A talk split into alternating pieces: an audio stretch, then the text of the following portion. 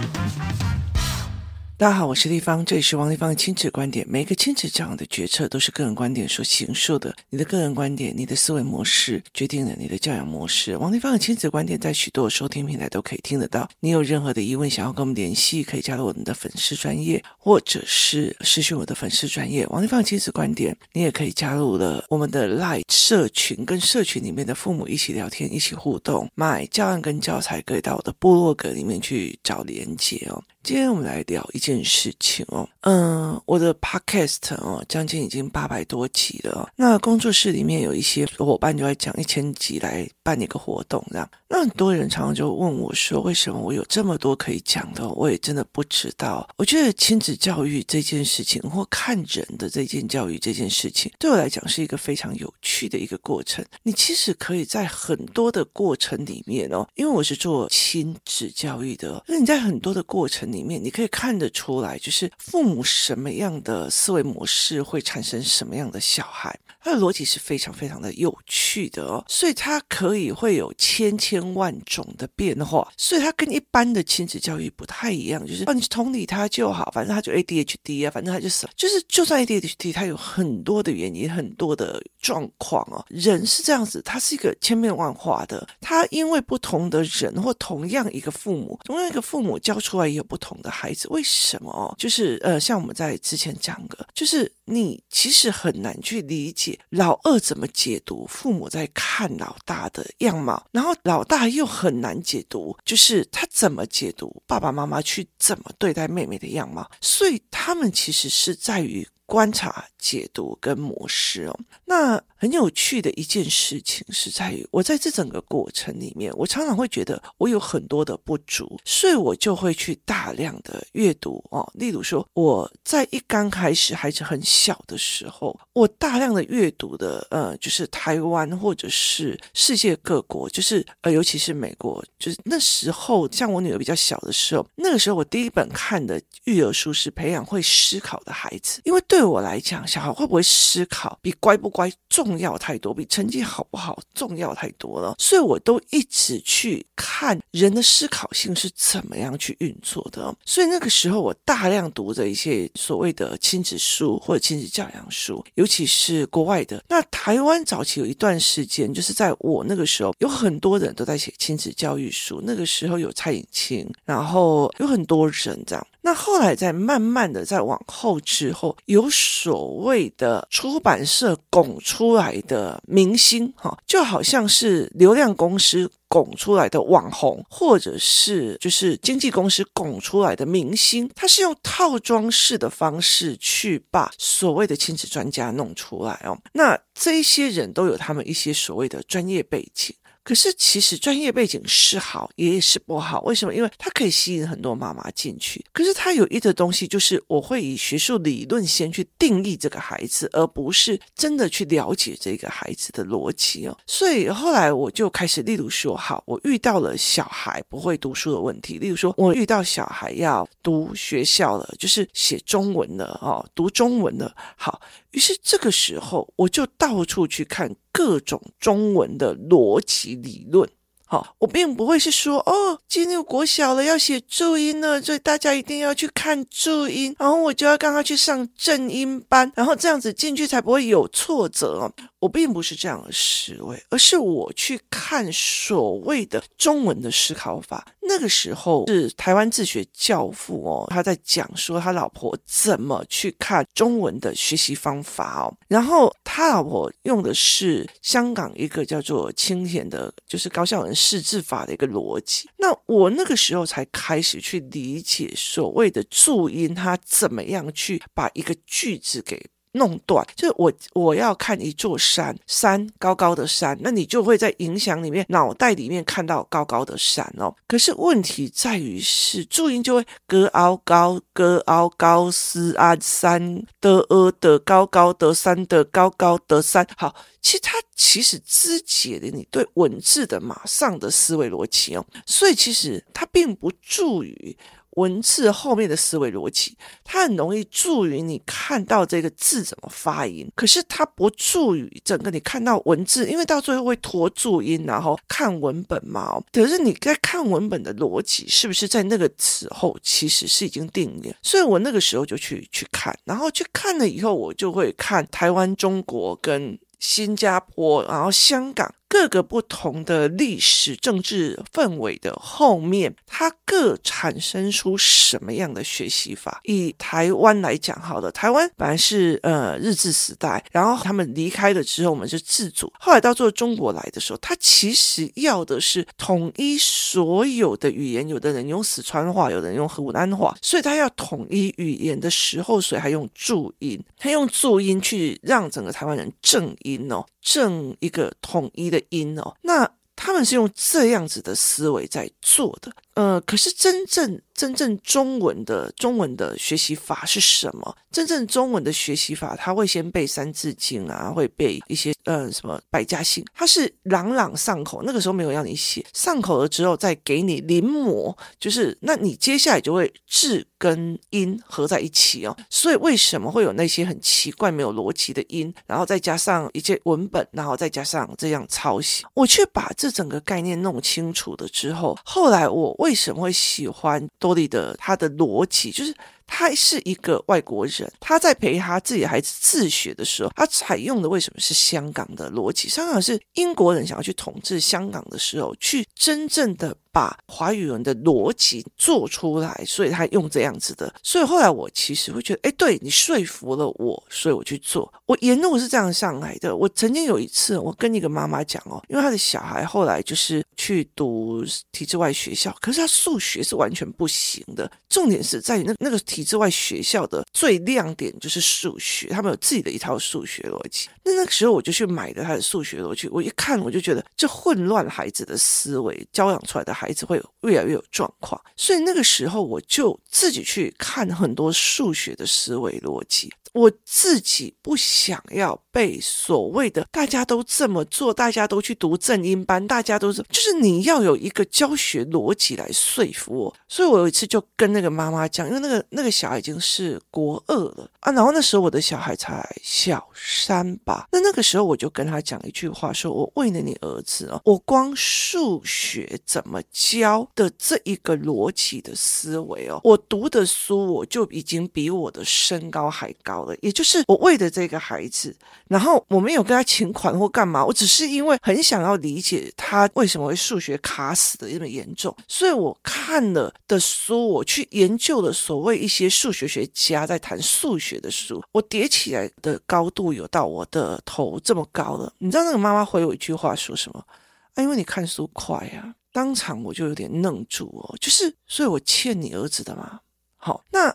后来，其实我在我的过程里面，就是在这整个过程里面，我是这样一样一样一样的起来的。不管是数学，或者是说国语文，或者是思辨的语言，或者是我怎么去研究所有的教案跟教材，或者是怎么去看，所以我会懂逻辑。所以我就会看看说，哦，A 小孩有什么逻辑的问题，然后 B 小孩有什么逻辑的问题，C 小孩有什么逻辑的问题，我会运用这些逻辑的概念。好，我会运用这个逻辑的概念去帮这一个小孩去找出他特别需要的教案跟教材，是因为我知道这个孩子的思维逻辑，我也有很多思维逻辑的教案教材的 data。可是有很多的父母觉得，哦，王丽芳给他小孩这个数学题，然后我就要用这个数学；王丽芳给那个小孩数学怎么怎么怎么，我也要用那个。可是。他的数学并不是你的逻辑思维啊，所以这是一个让我觉得非常非常特别的一个状况。就是你今天只是本来是追学校，后来追我王丽芳的，你听我意思吗？他并不是一个妈妈的自己的思维。那我在工作室里面遇到的很多妈妈，有些人我教案都已经做了，为什么这样？为什么？因为你用的是施行法则，你用的就是别人有用这个数学题，我也用这个数学题。那你用了我的教案，我也用了你的教案，可是。你没有自己想要去理解这个教案的为什么，你没有想要去学这个教案的为什么，只是同样别人给他呃，例如说三六八八哦，那个什么会考总会，然后别人有给耶，那我要给五八八八。好，你会用这样子的东西去做，那你就哦，那你给这个，我要给王立芳的那个教案跟教材。可事实上，有很多人真的理解教案跟教材的逻辑思维吗？有很多人真的理解他这样子的状况吗？可是你去懂 know how 跟为什么？这件事情会这样子，是一个很重要的一个概念，而且其实我很喜欢的一种活动带领员或者一些妈妈，她就常常会跟我讲：“哇，丽芳。”我茅塞顿开，颠覆了我所有的思维，就他愿意去挑战他自己的思维模式的。那这样的人，我就会觉得说他在带孩子一个好的。所以其实，呃，像我第一次的家长班的时候，有一个人就在他的脸书上，我遇到了我这辈子最想要上的课，就是他颠覆了你所有的思维，然后知道怎么去弄。后来这个妈妈的小孩从那种很暴力这样会打人，然后慢慢的真的是算工作里进步。超超强的孩子哦，那他是一个思维逻辑，而不是一个操作法。很大的一个东西，冲的是什么？叫妈妈的学习。就我今天看不懂为什么我的孩子会这样，你的孩子会那样，他就会来问我是什么思考角度我错了，然后他就会开始来跟我。对，然后 run down 一个思维，他其实要的是陪孩子跑思维，不是跑教案。那他有很多的状况会觉得说，哎，我要跟着嗯丽芳去学模，看他为什么在这个时候会这样要求他儿子，这个时候会这样要求他女儿，所以他就是跟得很紧哦。那很大一件事情就是，我在很多的过程里面哦，其实像有一段时间，我就会故意说，哎，我最近在看哪一本书哦。那以嘉宾来讲，我看了哪一本书，他就会去看；我看了哪一个连续剧，他就会去看。好，我看了哪一个，他就会去看。然后最近还问我说：“你会有没有什么书？为什么呢？因为他想要去知道你看了什么书，影响你的思维逻辑。他想要去慢慢变好。那我一刚开始在做 podcast 的时候，嘉宾常常会跟我讲：地方，你的东西我听不懂。”我听不懂啊！你有时候在讲什么沉默螺旋，我听不懂。好，可是他用的一个方法就是把它全部都变成文本，文本，然后就跟我讲他要修文稿，然后一个字一个字，然后去把自己搞懂。那现在他都听得懂了，他他是把自己往一个进步的方向在走。那。其实我们有时候在讲，有些人就只是想要攀了一个关系，希望把小孩子丢到我这里让我教。事实上，他的效果没有非常好。为什么你知道吗？我我其实都可以看得出来。例如说，有些人接近我，只是为了要得到一个机会，我可以教他孩子这个东西。其实我觉得这个孩子只是说，诶，他在。一般女生啊，或男生，他只是变成一个很粗浅的孩子，跟他会有一些同伴一起思考，一起，尤其是同伴。可是问题在于是哦。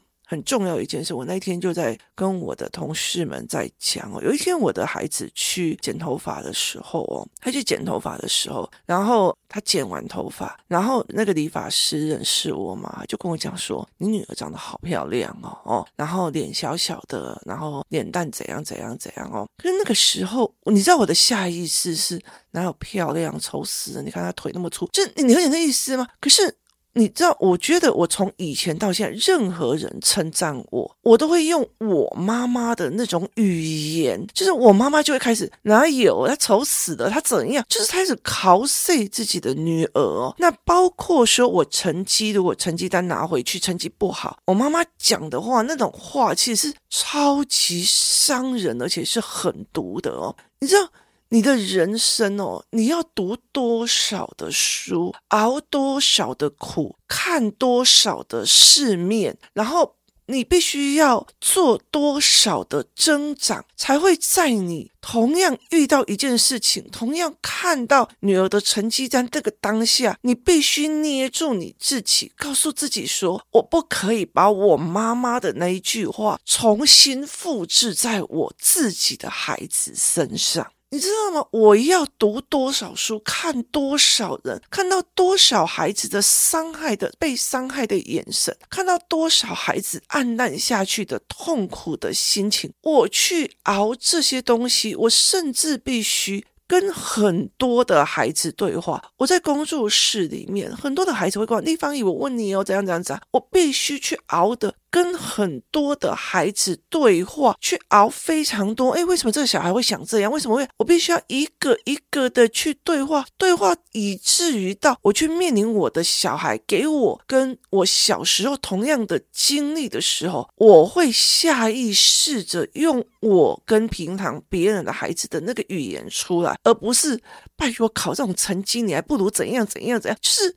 你你你不会出去的恶毒的话，所以其实有很多的父母来工作室，他不跟别的孩子对话，他也不跟别的孩子聊天，然后呢，他只希望王立芳去去照顾到他的孩子，或照顾他某一句话，或愿意教他课。我觉得那这很难，为什么？因为回到家，你遇到下意识的时候，你会用原生家庭的处理方式，你马上脱口而出，他会变成这一个孩子。未来遇到同样的事情的时候，脱口而出的那个语言，它非常非常的难。所以，其实为什么会有游戏团体的一个原因，在于是游戏团体的时候，有时候，例如说，我会跟孩子对谈，可是嘉宾很会跟孩子玩。